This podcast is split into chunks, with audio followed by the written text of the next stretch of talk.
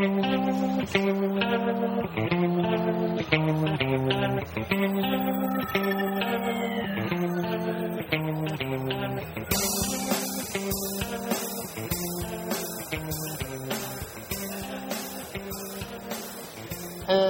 ー、皆さんこんばんは。あの、最近の私の練習？なんかいろんな人にどうやって練習してるんですかってよく聞かれるんですけど、えー、Facebook とかでね、あの、上げさせていただいてるんですが、大体週末に1回1時間半とか2時間とか投げるのが今の練習です。で、えっ、と、それをあの、中身をね、すごく真似してくださるっていう参考にしてくださる方多いんですけど僕の練習法はあんまり参考にならないと思うんですねあの理想今のね生活環境とか今の自分の人生の中ではとてもベターな、えーいやラライフステージの中では僕はやりたい練習ができてるんですけど理想を言うと僕は圧倒的にラウンドが足りてないんですね。なのでもっとラウンドした方がいいと思います。本当は僕は平日に練習をしてトレーニングをして土曜日何かを試して強いとうるさいですよ。はい、日曜日にも毎週ラウンドに行く。それから大会を中心に年間スケジュールを組んでってその中で練習をしていって大会に行く。僕は大会圧倒的に足りてないですしラウンドが圧倒的に足りてないので、えラウンドを増やしていった方がいいと思います。だから私の練習法はあんまり参考にはならないかな。僕も本当はもっとラウンドをしたいです。と思っています。はい。ちょっと真面目なオープニングなんですが、えー今週面白いですよ、えーディスクゴルフ日本ほぼ縦断、えー年に何回かこの行われる、えー東北から九州までのこのスカイプ対談ですね、えー今回はですね、えー道のくオープンからアジア選手権までですね、えーこの番組のスポットレギュラー的に、えー参加してくださる岩手から伊藤至さんと福岡から森正蔵さんをお送りして、えーえーお迎えしてですねお送りしたいと思います、えー楽しい内容になってくると思います、えズバリテーマは大会の運営です。それでは行ってみましょう。東京スタイリッシュスポーツレディオスタートです。Tokyo Stylish Sports Radio.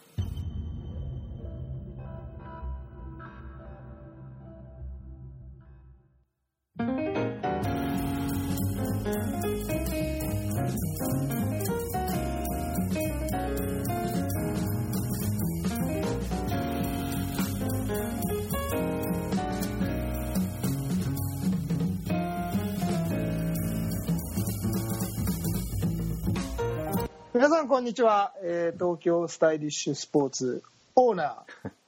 チームノーバインターナショナル菊池哲也です皆さんこんにちは東京スタイリッシュスポーツ広報の高橋剛です皆さん、こんにちは。福岡県ディスクゴルフ協会森正蔵です。えー皆さん、こんにちは。えー岩手県ディスクゴルフ協会の、えー伊藤至です。二度目の出演かな？なります。よろしくお願いします。よろしくお願いします。そんなススポットレギュラーじゃないんですよまだ2回目なんですはい。ということで、えーこの番組はディスクゴルフを中心とした最新のフライングディスク事情をお送りいたします。はい。こんにちは。よろしくお願いします。こんにちは。お願いいたします。ありがとうございます。ちょっとレギュラーメンバーチックな気がしますけどね。ねえ伊藤さん、3回ぐらい出てんじゃないですか伊藤さん。何回も出ていただいてる感じがするんですけど、まだ2回目なんです。あの最終回以来ですそうですね。最初。その後一回おととい会って、そのタイミング出れなくてっていうので。あそうかそうか。あの印象が強かったですからね。まあ、この4人は初めてね。あそうか。もあと岸さんとかいたかもしれないあもっとワイワイやってたんそうですね。はいはい。5, 5人とかね。そうかそうか、はい。森さんはあの大会などのことに出ていただいて ありがとうございます。今回もよろしくお願いいたします。はい。ということで、えっと、オープニングでもありましたけども T2 の方から。今日は大会運営ズバリ、えーうん。そんな話題でいきたいと思います。なんか我々がねなかなかはい。普段入り込めない。そう。我々あんまり運営戸田以外関わってないじゃないですか、はい。このね大きな大歴史ある大会を運営してくださってるお二人からノウハウを聞けるなんて。はい。我々もあのありがたい貴重な回ですよ。はい。ということであのまあ、今回実のところを言うと、あの、森さんからオファーがありまして、ちょっとあの、ラジオをしませんかというところで、えっ、と、ね、なん、どんな感じなんですかって言ったら、ちょっと道の奥の話も聞いてみたいっていうところで、うん。えっと、イタルさんをお呼びしたんですけども、今日はちょっとその、北と南で、まあ、対談もしつつ、大会運営どうなのっていうような話をちょっとお聞きしたいんですけども、森さん、あの、動画を見せていただいたんですけど、あありがとうございます。はい。れはやっぱりディスクゴルフを伝えるという意味では何よりも説得力があるとうんああ、ありがとうございます感じていていて、かなりやっぱり今アメリカが進んでるじゃないですか。そうですね。で、かなりクオリティの高いものを出してきて、はい。あのみんな当たり前にそれを見てくるとそれが当たり前になってくるじゃないですか。はい。で今回の九州でも見せていただいてあの編集とかそのなんて言うんだろうな視聴者の目が超えてる状態でだあその技術がまだアメリカほど進んでない日本でそれを出すっていうのはすごくなんて言うんだろうなハードルが高かったと思うんですけどなんか見事にそこをこあのそのここに応えてきたなっていう印象を受けたんですけどいやー、ありがとうか。なかなり苦労されたんじゃないですか？いや、まあ、もう、あの、多分ですね、えー、日本国内でここまでちょっと凝っちゃったのは初めてかなと。うんカメラも3カメで、僕もカメラの一人になって、あと二人、まああの、手伝ってくれた方がいたんで、いや、でも楽しかったですよ。時間はめっちゃかかりましたけど、もう一人で、えーデザイン考えて一人で編集したんで、あそうなんですね。でも自分の中にこだわりがあったから、絶対人に任せられなかったですね。うんこっ例えばいろんなところの、あの、アメリカのいろんな、もう今、そのビデオを作る会社もたくさんあるじゃないですか。そうですね。それがちゃんとビジネスとして成功してる。うんうんあれを何人ものスタッフで多分やってると思うんですよね。うんうんあれがちゃんと事業として成功してるやっぱアメリカの凄さ。それだけのディスクゴルフの広がりのすご凄さを感じるんですね。うんもうな何社もあるんですよね。アメリカが動画をやるのってですね。ワールドなんかね、こう、グループによってそう役割分担してやって両者ますがからね。違ってて、うんそれぞれに個性的で、で、クオリティが全部高いんですよね。そうなんですよね。で、まあ、あの、今回アジアで映像を作ったのは、それを見た、見てですね、まあ、あの、あアジアに出たいなとかですね、海外の選手もたくさん来てくれてたんで、もっと、あ海の国いいじゃないかって思ってもらったんですね。シェアしてもらえたら、あ次につながるかなと思って、頑張って作りましたし、まあ来年も頑張ろうかなと。一回作ってしまえば、あとはこうはめるだけなんで、うん今回よりは少し楽かなと思いました。発信力があるなって、やっぱり映像は説得力があるですね、大事じゃないかなと思いますね。そうですね。僕もやり始めた頃、やっぱり動画を探しまくりましたもんね。で当時はまだそんなに多くないので、うんうんまあ同じようなのを何度も見るとか、お聞きに行ったのは何回も見るみたいな感じで、うんまあ本当に選び放題な感じですよね。特に海外ですね。なんかあの、ちょっといきなり、確信、確信じゃないな、格論みたいな話になっちゃって申し訳ないんですけど、すごく気になったのが、あの、はまずカメラの機材って何使ってんのかとか、あの、カメラ、撮ってる人がカメラの心得がちゃんとあった人なのかとか、いや、さすが強いって。あと森さんのその編集時間延べ何時間かかってるんだっていうのがすごく気になるんですけど。強いっていう目線が違いますねいや、でも、その質問ね、はい本当は嬉しい。あ、本当ですか？喋りたいもん。ちょっとそれ本当に聞きたいんですけど。まずカメラはね、はい。結局、えーっと、後の二人は、その、もちろんディスクゴルフをやってるメンバーじゃないから、じゃないの？二人はね、はい。だから、初めてやったんだけど、一応、海外のビデオを見とってって言って、で、まあ、もう最終的にこう、映像をこう編集するときには、ああー、これはちょっとアングル違うなとか、もっとこっちから撮ってほしかったなっていうのはあったんですけど、まあ、それも含めて、え3人で反省会もやったんで、来年はもっと満足君ができできるかなと思ってるんですけどね。でもディスク結構終えてましたよね。ああ、映像を見るとね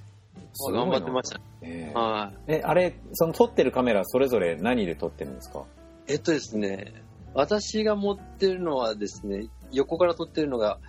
Osmo Pocket っていう、ああ、あの、ハンディカム。ハンディでおみんなはいあんな綺麗なんですかあれジンバルで、ジンバルあ、でジンバル持ってるんですね。あーはいはいはいあの、トヨタイムズの CM で使ってますよね。そうそうそうあそうそうなんだそう。です、そうです。はい。全然わかんない。これを、これこのために買ったんですよ。えー僕もこれ欲しいなと思ってて、あ、森さん買ったと思ってよ。え、ちなみに後の二人は？あとの二人の、えっと、1カメの選手の後ろから追ってる人は、これも僕のね、大学の後輩なんだけど、今、公務員辞めてカメラマンしてて、機材にすごい凝ってて、もう対象にはそういうのにつぎ込んでて、それもカメラ、いいカメラをジンバルに積んでた。ビデオカメラですか？ビデオ、あれは、うん、ビデオカメラですね。で、えっと、ディスクを追ってたのは、はいまあ普通の 4K のディスク、あの、ビデオカメラ。みんなジンバルですか？いや、ジンバルじゃないですね。うん。ジンバルはもう、ジンバルとして言ってるのはこ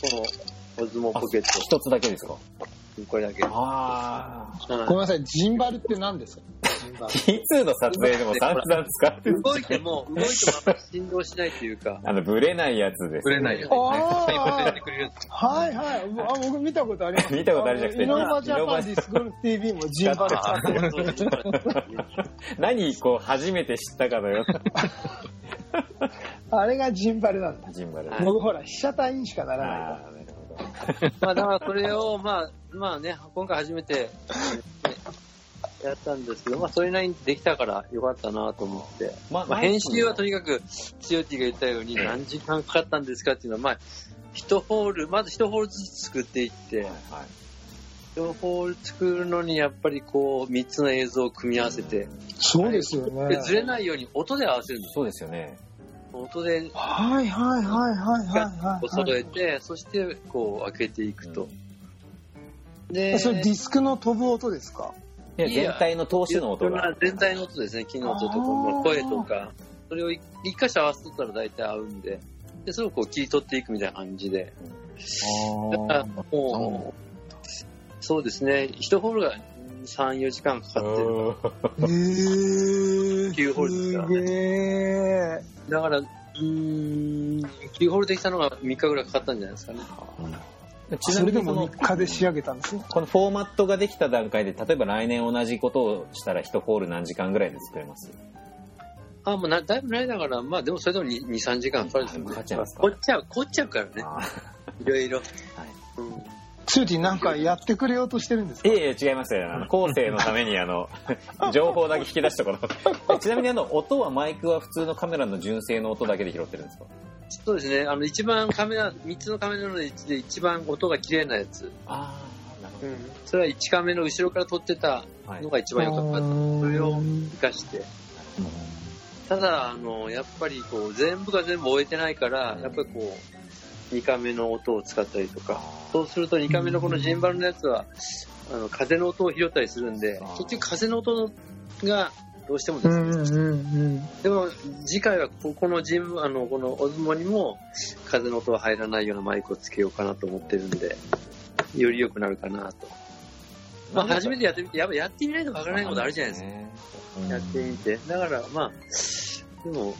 良かったなと思って。ありがあとアジアのそのデザインとか、ああいう、このポロシャツ、これ、はい道の国も着てた人でいたでしょ、この。いました、いました。来てくれました。はい。特集でしたからね。こういうのも全部僕のデザインなんで、もう凝りまくりましたね。あんまりツーティーにそういう話するとですね、森さん、あの、ツーティーますます投げなくなっちゃう。そっちに持ってっちゃうんですよそっちにね。でもこれこれも僕楽しんでるんですよ。だって自分がデザインしたものをこうやってみんな着てくれて、ね、そうですよね。で嬉しいですよね、やっぱ。なるほど。ありがとうございます。すいません、あの、大大会運営の話なのに、ちょっとそっちに最初話を聞いてしまいました。でもまあ、今回その大会運営の一つの書くの中に、やっぱりこうやって映像を最後配信するっていうのが自分の中であったからですね。うんうんはいうん。そうしたらやっぱりこれ残るじゃないですか。うんなんかこう、あ、こういう大会だったんだと、まあ、こういうコースだったんだっていうのをね、イメージついて、また来年も同じコースを使う予定なので、海外なんでもう本当 ESGC なんかもうほとんどコースとか一緒ですよね。そうですね。あ、でも毎年なんか若干ルールが変わってるんですよね、USDG って。だから基本的になんかやっぱこう見る映像は景色が一緒なんで、基本レイアウトは一緒みたいですね。だからそういう感じで来年もやれたらなと、チャレンジしたいって思う人がいたらですね。あとですね、実はこのアジア選手権っていうのは14年ぶりに復活したと。昔、ほんと14年前は九州オープンとアジア選手権っていうのを4年間、5年間はやってたんですよね。うんはい、6年か。あの、公式戦を年間に2回するっていうのは結構大変だったんですけど。で、今回なんでやろうと思ったかっていうと、一つは、阿蘇オープンができなくなったんですね。うんうんうん。ああの、地震で。うんでも、ちょっと阿蘇オープンが、復活が厳しいといつも使ってたコースが。ただ、九州の大会がこの3年間なかったんですよね。もう夏に。うんうんあそうかなうんうんでだからそこにちょっと横田さんに相談して、九州で1個しようかなっていうことで、阿蘇がもともと入る予定だったところにアジア選手権を復活させて。で、まあ、自分もまあ、その、仕事上、中大連とか、その大会真っ盛りの時なんで、なかなか難しいかなと思ったんですけど、まあ一応トーナメントディレクターを、うん、梶山義康君にしてもらって、まあコースのこととか任せてですね、まあ一緒にやりながら、まあ彼もやっぱね、やっぱこう世代交代っていうのもあって、いろんなことさせてみたいなと思ったんで、まあそれが一つ大きな目的っていうかですね、自分がもう一人、その、運営に関わる人を増やすということで、うん。うんうんそれと、大事ですよね。うん。それと夏場だから、公園の開園時間が早くて終わりも遅いんですよ。うん。うん。うん。九州オープンの時期ってもう冬だから9時半の5時って決まってるんですけど、海中の夏はプールが合ってるから、プールが合ってる時は9時の18時半かな。非常に長いから、これで長いコースもできる。だから1ラウンドも3時間は超えてましたね。でもちょっと、ちょっと、あの、長すぎて、ちょっと熱中症との戦いだったんですけどね。でもまあ、まあ熱中症対策もしながら、まあ、まあなんとかなったんでよかったかなと。で、海外の選手も満満足してくれたし、一番長いコースは310メーターっていうのがあったんで、でよくアメリカのコースとか見たらね、もう200メーターとか結構あるあるからですね、ちょっとそれに対抗して310メーターっていうのは非常に、まあ面白かったですね。それも吉安が考えてくれたんで、よかったです。っていう感じです。なるほど。T2 が今、止まってる？なんか顔が止ま切れて、切れてるような気がしますね。ああ、なんか静止画状ってね。ね練習があ、切れちゃった。あ、突然 Wi-Fi が落ちましただそうです。ああ、はい。少々お待ちください。イタルさんも引き出し多いですよね。いろんなことされてますよね。そうですね。僕もそれこそ、その、ふ中、部活の保護者会の会長とかを中高とかやるののつながりから、今度 PTA の会長とかも小中高って関わったんですけども、はい。せっかくだったらまあ子供とも近いとことか、先生方とも近いところに行った方が、うん、まあ、あの、楽しいだろうなと。まあ、いろいろあるんだろうけど楽しいだろうなと思いがあったんで、まあ、そういうのをずっと経てきて、ようやく手が離れた頃にディスクゴルフと出会ったんで、ここでまた一つドーンとこうディスクゴルフに、僕どっちかっていうと熱しやすく、この熱中症なところがあるので、えー一つ入れ込むととことんなんですよ。はい、趣味もそうなんで、今たまたまそうなディスクゴルフに、まあ、ピタッとハマってるって感じで、まあ、もう子供たちの、あの、まあ、娘はマーチングやってたり、息子たちはサッカーやってるそういうのものを追っかけたり、応援するのも楽しいし、うん、自分が一つプレイヤーで競う競技っていうのではディスクゴルフに出会えて面白いなと思ってますね。いまあ、おかげさまで充実してますよ、休日は忙しいけど。いや、それはですね、やっぱりね、そうやってやることを楽しいと思える人だからなんですよね。あそれがやっぱり普通とか思ったら続かないし、やっぱり人のためにこうやったり、先に自分が動いたりすることを、うんもう、渋々じゃなくて、あ、楽しんで喜んでやってますよって。あうん。だから自分もディスクもできるだけ早く行って、もう自分でバーッとやってって、うんそれをみんなで分業しようとかじゃなくて、自分が一生懸命やったらみんな手伝うからね。うん、そうですね。僕もそういう意味で運営っていうところではそういう、こういう運営側の仕事とかの方が面白いんですね。どちらかと裏方が的なところの仕事がすごく面白いので、大会なんかも、こうやって、道のコープなんかもまさにそういう話では。ですよね。僕はそういう裏方が楽しい、見ながらもやれてる感じなんで、うん森さんが全部一人で仕切って大変だとは思うんですけど、多分達成感と充実感は誰よりもすごいですよね。そうですね。はい。もう、誰も譲りたくないです。そっか。でも今回はその吉安にね、ちょっとあのその達成感をね、味わってほしかったしできるだけ、あの、誰ともでみんなにこう分業して、振って、ありがとうって言えるようにしてるんで、何もかも僕がやってるわけじゃなくて、いかにこう、ふみんなに振るかっていうのも僕の一つの仕事なんで。なるほど。今回あの、あれですか、森さんが、えっと、道の区の運営云々でちょっとお聞きしたいっていうところ、どんなところなんですか？もうこれ録音でいいのあ、いいですよ、もう、あの、先にやっててください。って言ったんで。いや、まずですね、このスタッフが集まっておられると写真とか準備されてる時の、やっぱそのチームワークっていうかですね、あの、人数も結構いらっしゃるし、あの、やっぱあの、日頃から、あの、TGL のチャレンジも結構人数多いじゃないですか。ああ、まあそうですね。あのみんな結構ですね、今もう高齢化ももちろん進んでるんですけど、大会やって結構10人以下っていうことも多いんですよね。うんいつも来るメンバーが。そして運営も本当数人でやってるっていう感じなんですよ。当日はみんながね、はいあの参加者はみんな手伝ってくれるけど、やっぱり準備段階っていうのは非常に厳しくて、だからその道の区に限らず、その東北の今の雰囲気っていうのは非常になんか羨ましいなとずっと思ってるんですよね。うん。そうですね。そういう意味では、あの、人数が多く見えるっていうのはですね、あの、大会スタッフというか、岩手の協会のスタッフっていう意味では非常に今少ないです、僕僕らも。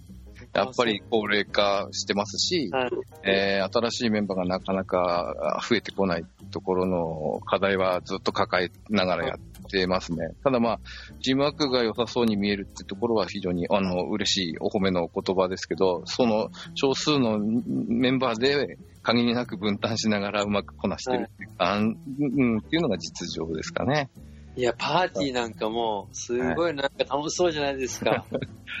そうですね。そうちはあの、パーティーにはパーティーディレクターまあ PD っていうのを設定してまして、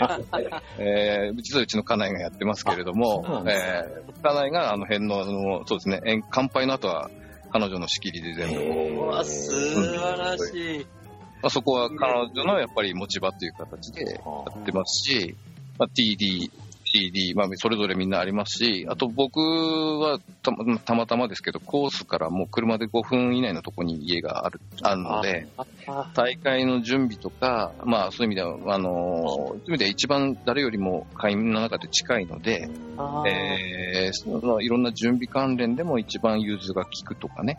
えー朝仕事前にちょっと一仕事してからでも、あの、コースによってし仕事してからでも仕事に行けたりとかっていうところで、うん。えーあの、まあそういう地のりを生かしてる部分もありますけど、あとはその、そうですね、TGL なんかでのメンバーっていうのは、ももちろん岩手だけじゃなくて、お隣の秋田だったり、宮城だったり、はい。福島だったり、最近茨城から来てくれるおじさんもいますけれども、よくマンスリーでも来てくださる。そういう意味では本当に東北エリアのプレイヤーがいっぱい集まってくれるよね。ようになってるので、はいそこ、あの、マンスリー的には人数を結構、あのー盛大に集めてやってる形にはなりますね。それは本当に他県の皆さんにも感謝です。ああ、ですね。いや、福岡、海中はですね、なかなか、まあ、佐賀のメンバーが数人、なかなか来れないですね。熊本も、あの、本部があるけど、やっぱ日常的にディスクゴルフしてる、ディスクゴルフをしてるプレイヤーもいないんですよね。うんあと、山口の方からあ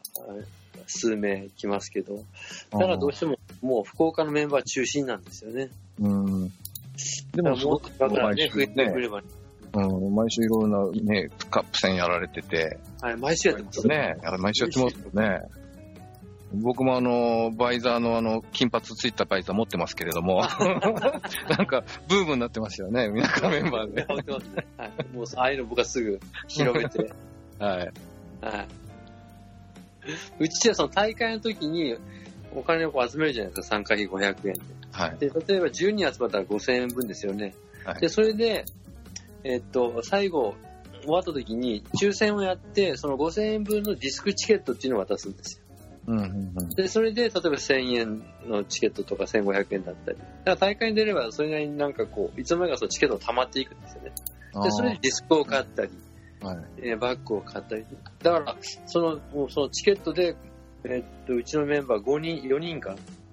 あの、グリップのバッグも、ああ、すごいですね。グリップのバッグを買えるぐらい、チケット券が当たる、チケット貯めれるんです。そうですね。あ、それはもう一回、その大会で使わなくてもプールして、貯めて、貯めて買うとかっていう交換するできるんですね。だから、まあメンバーも、まああんまりディスクでもいっぱい持ってるから、だんだん買わなくなるんですよね。だからそうやってチケット溜まってるから、なんか何が欲しいって聞いたときに、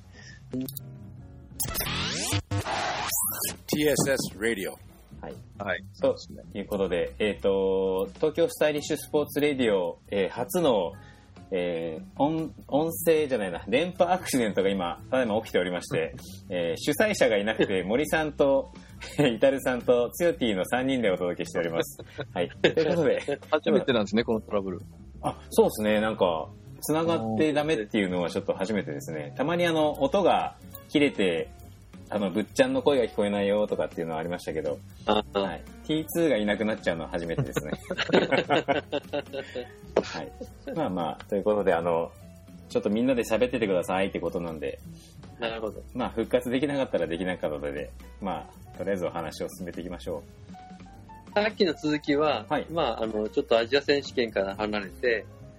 海中での、その、ローカル大会の話で、まあ、その、参加費をすべてディスクチケットに当てて、うん結局、その、結局仕入れて払うのが、差額が生まれるんで、その差額が協会の運営費になるという。うーん。だから実際その、えーっと、10人集まって500円で5000円で5000円分のチケットを、これはもう順位に関係なく必ず抽選するんですよ。はあ、抽選なんです抽ね。選なんです。はい。だからうん1位の人が何かもらうっていうのはうちは全くやってなくて。そのそのための商品をな買うことも全くないんですよ。うーん。とにかくその、協会で販売しているものを買えるようにすれば、協会で、例えばディスク2000のチケットで、例えばディスク買ったとしても、仕入れは1500円とかで仕入れてるから、結局500円が協会に溜まっていく。うん。それで、こう、協会に溜めてるんで、まあ、今も結構銀行口座にいくらと言えませんけど、素晴らしい。で、で九州オープンとアジア選手権をした時も、見た目は、あの、形状は、あの、本当になってるんですけど、実際には収益が落ちるように、協会にお金が落ちるようにしてて、で、いろんなものを買ったり、うーん。はい、してますね。そうですか。まあ、東北の場合も参加費一応、あの、まあ、つマンマンスリー月の、月1の大会とかで言えば、500円の参加費をいただいて、はい。一応まあそ、それで一応商品とかになるような分配の形と、まあ、あとは最近は皆さんやっぱりこう、手土産を皆さん持ってきてくださって、えーそれもあの、順位別の商品に割り当てさせてもらった。それがね、素晴らしいですよね。えーそそれで、もう僕、あの、まあ、マンスリーの方は私が一応その、担当してやってるんですけど、まあ、スコアの管理とかお金の管理含めて。だからもういただいたその参加費の中で全部やりくりする範囲でしかやれな、やってないんですけど、実際にはこう、お持ち持ち込んできていただけるお土産とかがあるので、結構皆さんそれを商品に喜んで、えー持って帰っていただけたりする。というところでは、こう、いいサイクルというか流れになっている部分がありますかねですね。。その、えー本当東北の各県のね、皆さんのやっぱり協力があって、そうですねそれをみん。なでこう、その協力してることをみんなでシェアしてる感じでね、えーいいですね。そうですね。まあ、あの、九州もですけど、東北も広いので、えっと、集まっていただくにはそれなりの時間かけてね。かけてね、来てくれるし、まあ、道のコープなんかまさにそうで、えー、遠路、今年も来てくださいましたし、はい。特に今年はお盆の、それこそ、あの、九州の大会の翌週が道の区でしたので、えー本当にお盆の突入と9連休の始めだったもんで、あの、高速道路は大渋滞でですね。例年以上にこう集まってくださった皆さんが8時間かかってきた、10時間かかってきたっていう。えええみんなご苦労されて、でも遠路来ていただいて、まあでも、せっかく来ていただくんでね、大会は楽しんでいただきたいなっていう思いで、スタッフ一度、えーっと、今年も暑かったですけど、まあ、海中に比べれば涼しいよってみんな言ってましたね。両方。すごい暑さでしたもんね、今年は。ーもう本当に暑かったです。えー、道のくもいつも真夏なので暑い大会と言われながらも、やっぱり、やっぱここ数年どんどんやっぱり気温は高くなってきてるので、道のくそうですよね涼しいだろうと思って来ても暑いっていう感じになるので、結構今年の夏は、はい。九州よりも東北の方が高いっていうことはありましたね。そうですね、そういうなんか逆転しても、北海道がうんと高い日もありましたし、ありましたね。えーやっぱ大会スタッフ側としてはその熱中症とか、うんね、水分の不足とかが心配になるので、そうですね、今、ここ数年はその大会本部というか、あの、テントの周りにこう、大型の扇風機をレンタルで借りて、えー回してたりとかっていう配慮もするようになりましたね。もう以前はそんなの関係なくて、いらなかったんですけど、ただいま、ただいま。僕、戻ってまいりま途中で入ってきた。いや、本当。まさかの。ホスト落ち。ええはい。僕は道、あの、海中の開園時間が長くなった夏以来の参加です。15分ぐらい話が飛んでますけど、ずーっと森さんとあのイタルさんが話してましたけど。まさかの Wi-Fi をしてる。はい。ということで、あの、今、今年の夏は暑いねとか、海中暑いねとか、そういう話をしてましあと、ローカル大会のね、話を。、そうですね。はい。そういうまとめ方じゃ伝わんないよね。まあ、大体話しましたよ、大上体。手に編集してくれるでしょ。じゃあ、まあそのまま垂れ流しでね。そろそろ終わりですか。ちょっとまだまだ道のくオープンのうわぁ、またかよ。運営のことをなんか調子悪いね。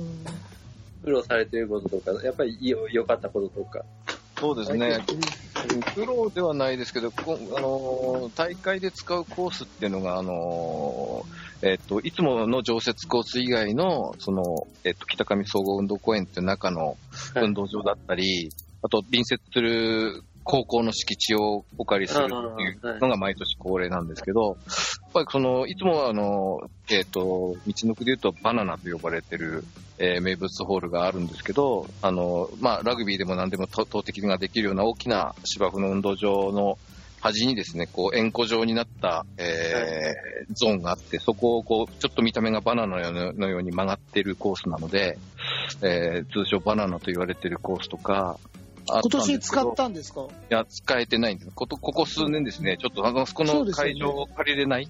えーという事態があって、まあ、あのーそうですね、まあ、理由的には、あの、夏の大学の合宿とか、そういうのの誘致が、えー優先になってて、我々の大会の日程と重なるとどうしてもそちらの方が優先になってて、ちょっとそこが借りられなくなってるのがここ数年なので、えーあそこやりたいねっていう声は皆さんからよく聞くんですけど、ちょっとそういうのが運営面では、えーできない場所が出てきてるとか、あとはやっぱり、あの、高校の敷地内をお借りして、えーそこにもパワー5っていう名、名一応名物は、ここはもう東北でもすごく長くて、えーっと、直線で250メーターぐらいなんですけど、おちょっと左ドッグレッグ気味のコースなんで、実際には、ライン的にはもうね。えー300メータークラスぐらいこう投げ込まなきゃいけないパー5のホールがあって、はいえーそこなんかもその高校の敷地をお借りして年に1回やるんですけど、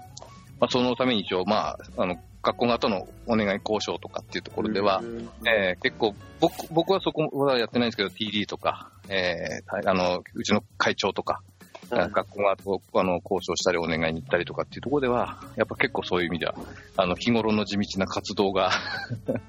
ベースにあるので、えーまあ、そういう意味ではそうですね、まあ、僕らはどうしても公園でも何でも施設をお借りして、あの、やってる大会ですから、海中もそうでしょうけど、えーそことの関係性は非常にやっぱり、やっぱりうん。重要ですしね、うまくやらないと、そうですね。はいえー日頃からのお付き合いも大事だろうっていうのが。うん。えーと、まあ、道のくはここ、ここ、去年、今年とあの、おもてなし隊っていうふうに呼んでますけれども、呼んでますけど、地元の、えーえっと、やっぱり普段、あの、大会とかに出られないんですけど、マンスリーとか、はい。あの、普通の週末の土日に一緒に投げたりしてる地元のシニアの、えーおじさま、おばさまたちもいらっしゃるので、その方たちがこう大会のために、えー集まってくれて、あの、自自前のお漬物だとか、梅干しだとか、あれ最高ですね、あれ。ね、これはありがたいですね。出てきたりとかえー本当に大会の、あのそうですね、おもてなしの部分をですね、うん。えー担ってくれてる方たちも、うんうんうんえー本当にお手伝いしてくださるようになって、えーそれが良かったよ、美味しかったよ、なんていう、うん。あの喜んでる声もいっぱいいただけてるので、えーで、やってる方たちも、あの、みんなに声かけられて楽しかった、嬉しかったっていうふうにも言ってるんで、まあ、両方ともですね、プレイヤーも、おもてなしする方も、こう、楽しい関係にできてるっていうのは、ここ2年ぐらいそういう流れかな、という意味では、えー、少し変化。ーあのおもてなしは大事ですね。えいや、それがなかなかできてなくてですね、もう、結局もう、コーススタッフもゼロでやってるんですー、コうん、ーススタッフもゼロでできるような、あの、コースを作るとかですね。もう、スタッフになるならもう、あの、参加してほしいっていう、参加するのが一番の貢献だっていうふうに言ってるんで、もう本当に、本当に何。人かスタッフいるぐらいで。えー僕らもそれを目指してるんですけど、どうしてもこう、コースの制約上、えーそれができなくて、まあ、あとは隅じゃちょっと特徴的なのは、あの、まあ、その他にもスポーツ推進委員っていう北上市の、あえーとあの、団体があってですね、その方たちがスタッフの協力を、毎年20人ぐらい、えーこれは、そういうのは素晴らしい。ですうん。ね。うんあの、草むらのディスク探しに時間かかんないように、えーそばに立って見ててくれと、着地地点見てくれてるとか、はいあとはその交通整理ですよね。優あの歩道の人優歩行者優先だとか、車は優先っていうところをうまくコントロールするっていうところも、うーんあってのやっぱ大会になってますね。そういうのでちなみに予算とかってかかったりするんですか？えっと、それはかからないです。完全にその、うんボランティアで。そうスポーツ推進委員側の活動として、えー認めていただいてるので、彼らの事業としてやってくださってる。あーその連携が素晴らしいですよね。そうですねすごいな。それは僕らも非常にありがたいですし、えー強力なパートナーになってますね。まあ福岡の場合はもう本当福岡県ディスク協会でも単独でやってるので、まあ、レクレーション協会とかのこう連携とかもできないことはないんですけど、またそれを連携するとそっちの方のまた仕事が増えたりして、うんなかなかもうできないんですよね。まあ、時々その海中ではある程度やってる若い連中がいるから、まあそこに声かけたりもしたりもするんですけど、やっぱりね、なんか申し訳ないっていうのがあって、できるだけ自力でやろうとしてるんですけど、いや、その道のくオープンのその人のつながりっていうのは素晴らしいなと思いましたね。ね、そこは本当に、あの、感謝ですね。えー関わってくださる皆さんに。えいや、それはやっぱりその運営してる方の、やっぱりその思いがちゃんと伝わってるのと、やっぱり、その活動がちゃんと繋がってるからですよね。ーうん素晴らしいですね。ねうん、僕は協会の中では、あの、割と最近入ったメンバーなんで、えー大会自体今年で、まあ、九州なんか30回とかやってますよね。僕らは、あ10今年が14回でしたけど、僕が関わり出してまだ8年目ですけど、まあ、その前から、やっぱり、えっ、と、まあ、岩手には横田一平という重鎮がおりますし、うんえー黒渕正人という、えー優秀なトーナメントディレクターがおりますのでですね、この二人と、あと県の会長とか、えー協会員が、そこにがっちり、やっぱりこう、その二人を軸にやっていくし、事務局長として菅原っていうのも、あの、事務方は全部任せられるっていう、えーメンバーもおりますんで、まあ本当に役割分担はそういう意味では、分一人一人の、、えーそうですね、いいとこが全部生きてるのかもしれないですね。はい分業したそれぞれのリーダーがやっぱり意識を高く持ってやってるから、まあ、それはいいんですよね。もちろん海中もまあ自分がまあたくさんやってるけど、別に自分はそれは負担に感じてないし、もうメンバーはもう本当、信頼し合ってるので、もう何も言わなくてもものすごくよく動いてくれるからですね。うんありがたいなと思ってるんですけどね。すごいそこは本当すごいなあの、一つ質問なんですけど、はい。その、道のくも、九州も本当に日本では代表する、あの、有数の指折りの大会だと思ってるんですが、あの、スタッフの連携とかもやっぱ年を追うごとにどんどんどんどん深まってきてて、今のこういう形ができてきたっていうのも、今のお話の中で分かったんですけど、あの、最近どの大会を見てもそうそうなんですけどフルエントリーにならなくなってきてるじゃないですかうん。うん。この辺っていうのはそのトーナメントを作ってくださってる方から見てどういうふうに捉えられてるんですか？うん。森さんどうですか？俺はえーっとですね、九州オープンはもうフルエントリーになってるんですよね。何年か、さここ数年間。逆にフルエントリーを超えたから、えーっと、27ホールにして、80何名でも、一応72を超えてるんで、うん。で、まあ、アジアの場合は、まあ、あの、それでも、50何名かな。うんまあ、もっと来てもらってもよかったけど、まあ、フルエントにならなくても、運営上は、逆にフルエントになると運営が厳しくなるっていうのもあるんですよね。コースが埋まると。だから、うちの場合は、ちょうどよかったかなと。はい。なるほど。そうですね。道のくの場合は確かに、えっ、と、ここ数年はフルエントリーになってない実情があって、今年もならなかったんですけど、今年に関して言えば一つの要因が、その、他の大会との重なりっていうところが一つあって、えっ、と、フライングディスク協会の方の、えっ、と、個人総合大会と日程が重なってたんですね。で、そこってのが、まあ逆に言うとそこの事前調整の部分の段階ではその日程っていうところは、双双方に確認取れてなかったところもあったので、まあ、そこで重なって、どっちかを選ばなければいけないっていうプレイヤーは出てしまったのは数名聞こえてきてはいますので、そこはもう少し考える余地があるのかなっていうところは個人的には思ってました。まあ、あとはそうですね、やっぱり大会に、こう、リピーターとしてお越しいただけるための、運営側の、うんなんかこう、もう少し改善とか、考え方を変え変えてとかっていうところが必要なのかなっていうのはよく、あの、協会メンバーでも反省点の一つとして話し合うんですけど、まあ、そこはやっぱりいろんな意見がありまして、やっぱコースをやっぱり少しずつリニューアルして、えー、面白みを生む方がいいのか、あるいはやっぱりこう、ベベーシックに、あの、決まったコースをきちんと、あの、運営して、そこで自己ベストを出すとか、去年のリベンジを果たしたいみたいなところの、やっぱり、あの、コースセッティングの方が喜ばれるのだろうかっていうような両方の意見がいろいろこう、あの、大会を作ると、毎年考えるときにうん、そういう話題にもなったりしてて、まあ答えは出てないんですけど、まあそういった何か変化も必要なのかなというところもちょっと考えてはいますね。うん。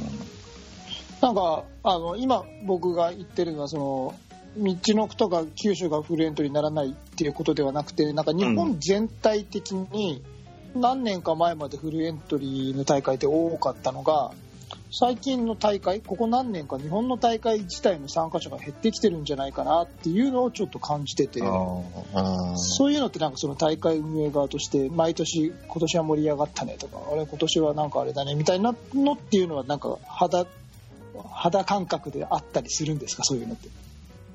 僕はなんかエントリーリストだけ見ててなんかここ何年か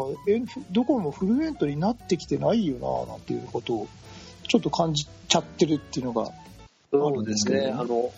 プロ部門で、まあ本当30人とか40人とか、それを下回る大会もああるからですね。うん。あの、せっかく運営されてるのに大変だろうないやそうなん本当に。せっかく大会やってるのに、うん。それなりにね、苦労されてると思うのに。まあ、なかなかね、若いプレイヤーがもっと増えて、いや、この、ワールドなんか見たら、本当若いね、すごいメンバーが増えてるんで、日本もそうなればいいんですけどね。まあ、その地域、地域はみんな頑張ってるんだけど、なかなか全体でっていうのは、なかなか難しくて難しいですね。なんかね、顕著に感じたのがマスターズで、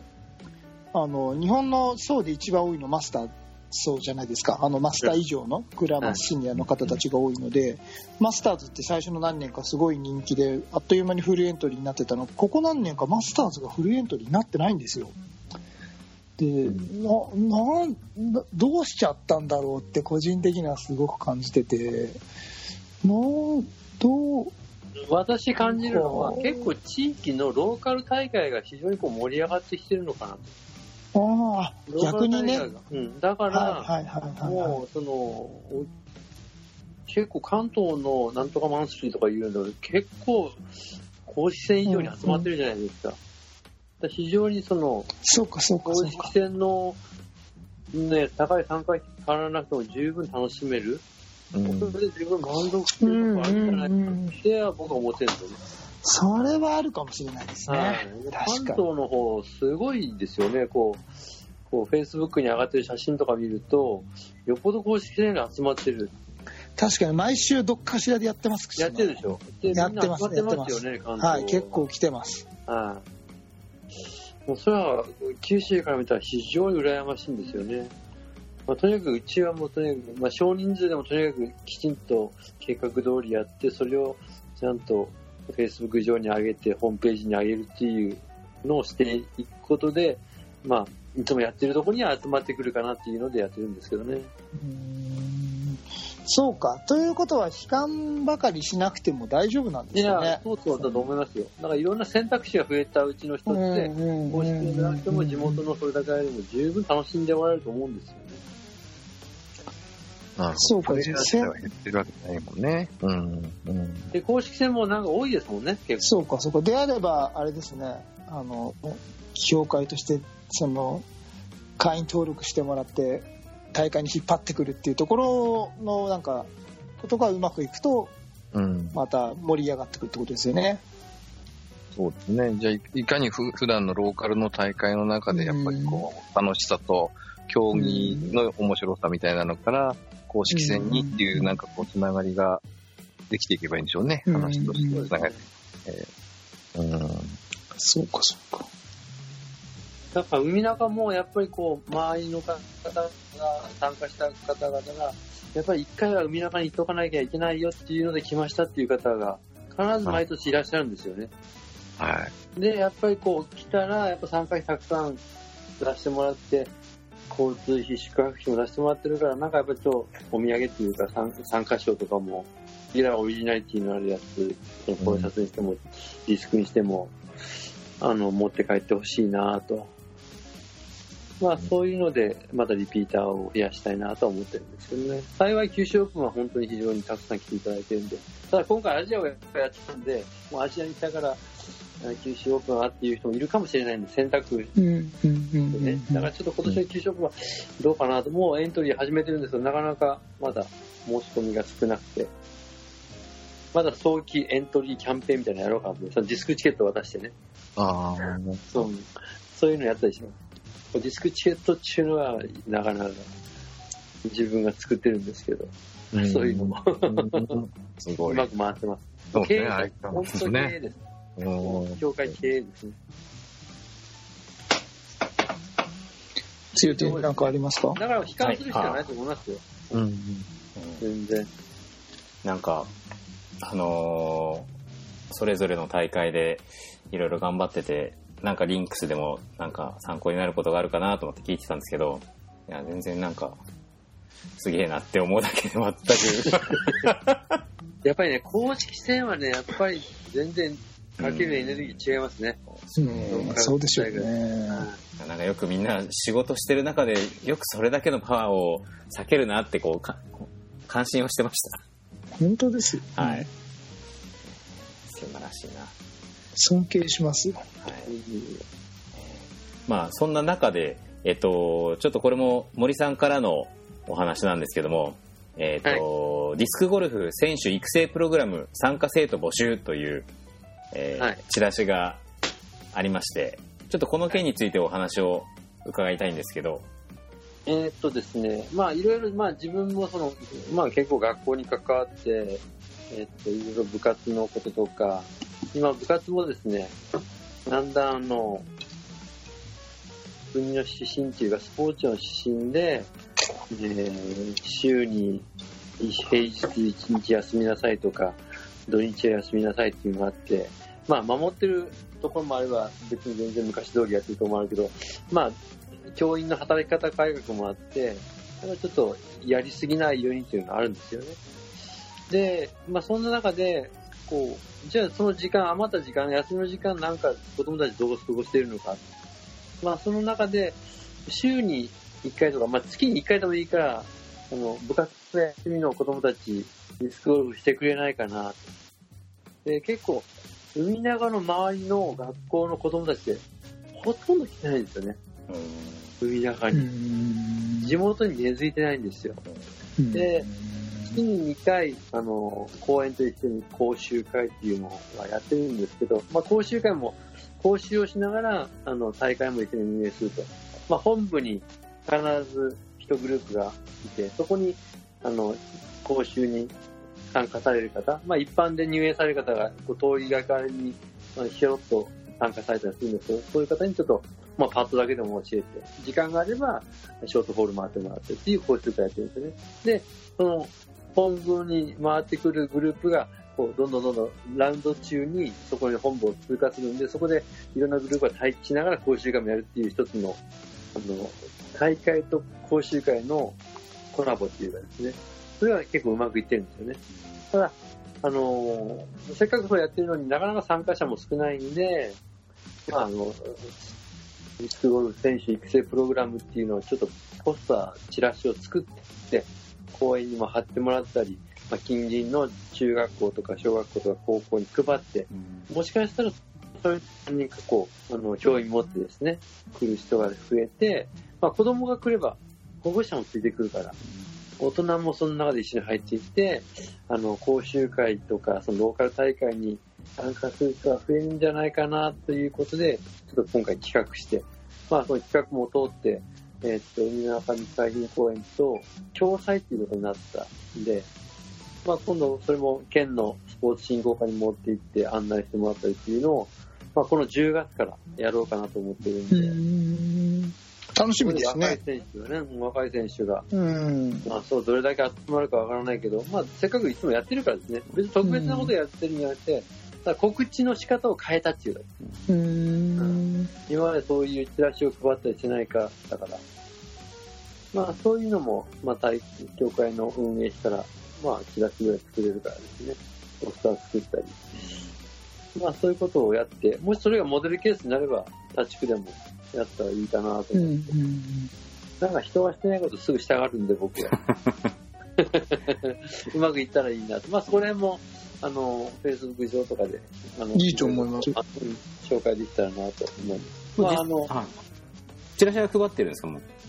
いや、えっとですね、10月か。えっと、今、最終申請を、もう本当今週出すんで、公園に。それで公認が、公認では共済の公認あの申請が通るんで、で、こう、えっと、大きなポスターは一応公園にも印刷してもらって、うん。イベントが貼ってもらって、まあ、うまくいけばいいかなと。思ってます。第二の、ま、梶山学ぶをうん生んですね。うん。彼も中3からやってるんで、ちょうど、まあ、続いてれば。まあ、せっかくね、海中の素晴らしいディスコの環境があるし、大会もするから、10年後には、あの、ワールドのキースみたいな子たちがね、増えてくればね、うん。ね二十歳ぐらいのね、選手が出てくればいいなと思ってます。なるほどっていうのが、あの、そして、イタルさんからも今うん、来ましたが。そう、えー今ちょっとお話を聞いてて思い出したんてか、あの、今我々もちょっと今取り組んでるのがあって、先日あの、JPDJ の Facebook のページでもこう紹介していただいたんですけど、北海道の八雲町のあの、噴火湾パノラマパークというあの、北海道オープンをやる会場、えーあそこの、えにもディスクゴルフクラブがあったり、えっ、と、町の方でこうディスクゴルフ場を運営してくださってるので、えっ、と、そこでやっぱり北海道にもプレイヤーを増やしたいというところで、えぜひそのディスクゴルフの講習会を、え実施したいので協力願えないかというお話をいただきまして、えっと、もともと JPTJ の方にお話しあって、まあ、そこから、あの、岩手近いんで、近く、近いって言っても遠いですけど、あの関東から比べれば近いので、えー、じゃあ我々の方がちょっと、あの、出向いていって、えーっと、講習会を実施しましょうっていうのが、ちょっと今月9月の末のところでうん計画されてまして、今、八雲町の方のその公園の、えーっと、ホームページとかでもですね、えー募集かけてたり、えー近隣の小学校、いつも行ったところにもあるありますけど、えっと、小学校に声かけていただいて、えーゴルフを初めて体験される方、大歓迎という形でですね、それを、えっと、まあ、岩手からスタッフ、私含めて4名ほどで、えーですね、講習会をやってる予定があります。9月の28にやる予定なんで、えーもし、えーこのき、このラジオでですね、北海道の方、ぜひ聞いてる方いたらですね、ぜひ来てえーもらえたらなと思いますので、もしくは、えーっと、うんパノラマパークのサイトの方に載ってますので、ぜひご覧すごいです本ね。当に頭が下がりますね。往復2時間、往復練習時間込みで2時間っていう、私のこの生活とは。いや、それが、あの、もちろんそのね、全員が全員できるわけじゃないんですけど、やれること、やれる範囲いやー素晴らしいですね。こちらもあの、ラジオの方のリンクに、えっと、URL 貼っときますので、えー9月ありがとう20はい9月28日土曜日10時から12時まで、八雲町でということで、よろしくお願いします。強い我々も頑張らないかんですね。そうですね。足首痛めてる場合じゃないですね。足首じゃないと。はい。ねねやっぱ、そうやって見ると、こう、Facebook 覗いてみると、ちょこちょことやっぱ皆さん自主的にというか、草の根的に講習会やられてるじゃないですか。うんね、なんか各地でね、まあそれでもしくは目についてないところでもやられてる方いらっしゃるかもしれないんで、ね、そういう、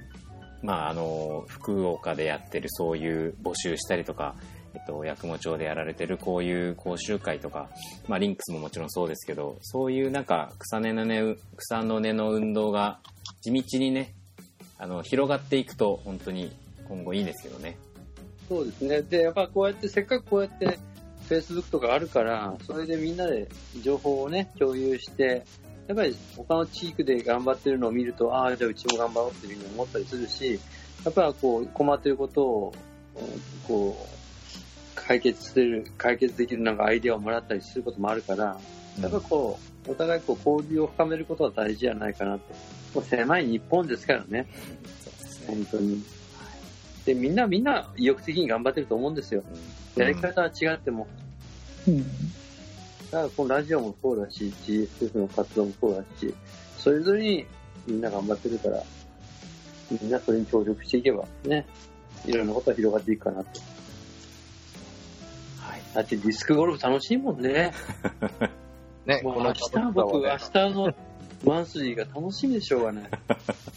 だから絶対病気しないですよね。ああ。あ月ー曜日ちょっと体調崩してられないですもんねそうですね。ビタルさんも凄まじいスケジュールですもんね、いつも。うん。で、なんで、うん、で書き込むと、みんなは、いや、僕がこの前10週連続で大会と、あの、試合がありますって乗っけたら、やっぱりみんな負けじと、いや、僕は12週ですとか、私は考えてみたらもう14週ですとかっていう、え負けず嫌いからのレッスをいっぱいいただいてですね、やっぱみんなすごいなと、つくづく思いました。本当に、みんな精力的ですしね、僕もやっぱりこう、週末を楽しみに、えー仕事をやりくりできてたりっていう自分もいますので、まあみんなそうなんだろうなと、本当に、あの、体調崩してる場合じゃないですね。はいいやうんって思います。まあ、こういう方々がいらっしゃると、なんか、日本も明るいなと思います。投げてないのは強いてだけですから、そうですね。まあ、たまに僕投げますも、僕も投げてますから。でも投げてなくてもこうやって交流できるっていうのをディスクゴルフの素晴らしいところねああ、本当ですね。どういう角度からでもね。あそうディスクゴルフっていうキーワードだけで繋がってるわけだから。ああ、そうですね。ありがたいことに。だからね、ね僕と強いですらそうですよ。ディスゴルフというキーワードだけで。ラジオだけでしか繋がってないね。ええ、えうん たまにリアルで会うぐらいでね。え、そうですね。はい。利害関係者なんでね、ですね僕と強いは。はい。お互い様でね。はい。まあ、あの、ディスクゴルいフのつか道の、いつか道のコープに行けるように。いや、僕もそう、九州に行きたいので、そうですね、まだお互いに それぞれの大会をお話ししてるだけなので、なるほどお。互いに実体験できるようにしたいですよね。えはい。これを機に、ぜひ、あの楽しみ、南北の交流を、えそうですね。よろしくお願いします。僕も来年はどっちか行きますよ。今年両方行けなかったんで。はい。ね。イタルさんって、強いティに直接会ったことあるの？あありますあります。舞妓とかでね、マイコで一緒にラウンドして、僕があの駆け出しの頃一緒にラウンドしてもらいましたし、えーニューヨークオープンに僕も駆け出しですけどねで T2 と来てね、ライブ中継を試みた時もありましたそうよですねそうですね。そうでした、そうでした。あの iPhone が熱暴走しちゃったとかね。あ なるほど、そうでしたね。僕は強いティに会ったことない。え、そうでしたっけ？会ってないでしょ、まだ。なんかもう、うん10年来の生強っていう生強、生生強。別に見なくてもいいですけどね。いや、まだ強いティとハグしてないもん。じゃあどっかあの、中部ぐらいで、中間地点ぐらいでお会いしましょうか。まずは今。年の、今年の1月もね、僕が東京行った時もなかなか会えなくて。ぜひ、あの、事前に言っていただければ、東京ぐらいだったら毎日行ってますんで。はい、この間も全然関係ないですけど、中田さんが入間まで来て連絡ないから会えなかったですよね。あはい、連絡くれれねば会いに行けたのに。あ。イルマすぐなのにね、そうですね。はい。エアマン。イルマ、イルマってあのショップがあるところ？そうです、そうです。エアマン。エはじゃあまあ、今回で一回、、はい。この辺で。はい。はい。ありがとうございます。はい。じゃあ、最後、T2 締めていただいて。えー途中何の会話をしていたかわからない時間あ、放送載せたら聞いてください。しかも今もめちゃめちゃ不安定で、うんうんうんってと時々なったりするんですけど、今回はですね、あの、岩手から、イタルさんとですね、福岡から森さんを